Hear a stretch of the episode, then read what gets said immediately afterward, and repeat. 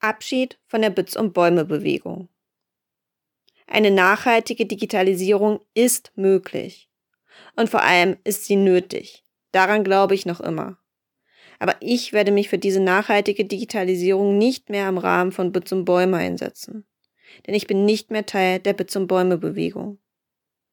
Wusstet ihr, dass Bits und Bäume aus dem Trägerkreis, der selbst wiederum ein Zusammenstoß verschiedener Organisationen ist und zum Beispiel die Konferenz veranstaltet hat, und der Bits und Bäume Bewegung mit den verschiedenen Ortsgruppen besteht?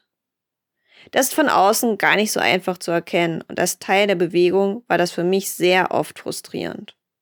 Und genau dieses ungeklärte Verhältnis, was unter welchen Namen passiert und wie die Kommunikation zwischen Trägerkreis und Bewegung laufen sollte, hat mich nach sehr, sehr langen Überlegen dazu gebracht, mich von Bits und Bäume zu verabschieden.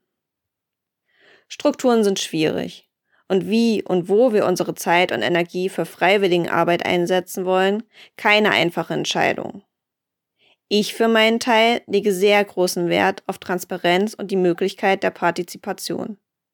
Das bedeutet praktisch jede Menge Kommunikation, möglichst flache Hierarchien und einen guten Draht zur eigenen Community. All das ist in meinen Augen Voraussetzung für eine Arbeit auf Augenhöhe und gegenseitigen Respekt. Natürlich kann Freiwilligenarbeit auch anders organisiert werden. Die meisten großen NGOs zeigen uns, wie gut Top-Down funktionieren kann. Das ist nur einfach nicht die Art Arbeit, für die ich meine Zeit und Energie unbezahlt opfern möchte und entspricht auch nicht den Werten, die ich vertrete.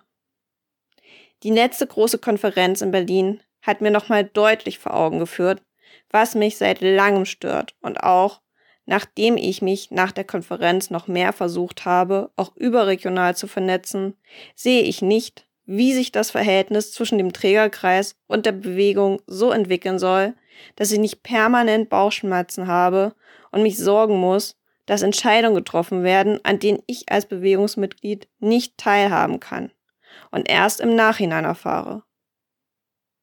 Die Entscheidung, Bits und Bäume zu verlassen, fällt mir nach dreieinhalb Jahren vielen tollen Begegnungen und einigen guten Projekten, die wir als Dresdner Regionalzweig auf die Beine gestellt haben, nicht leicht.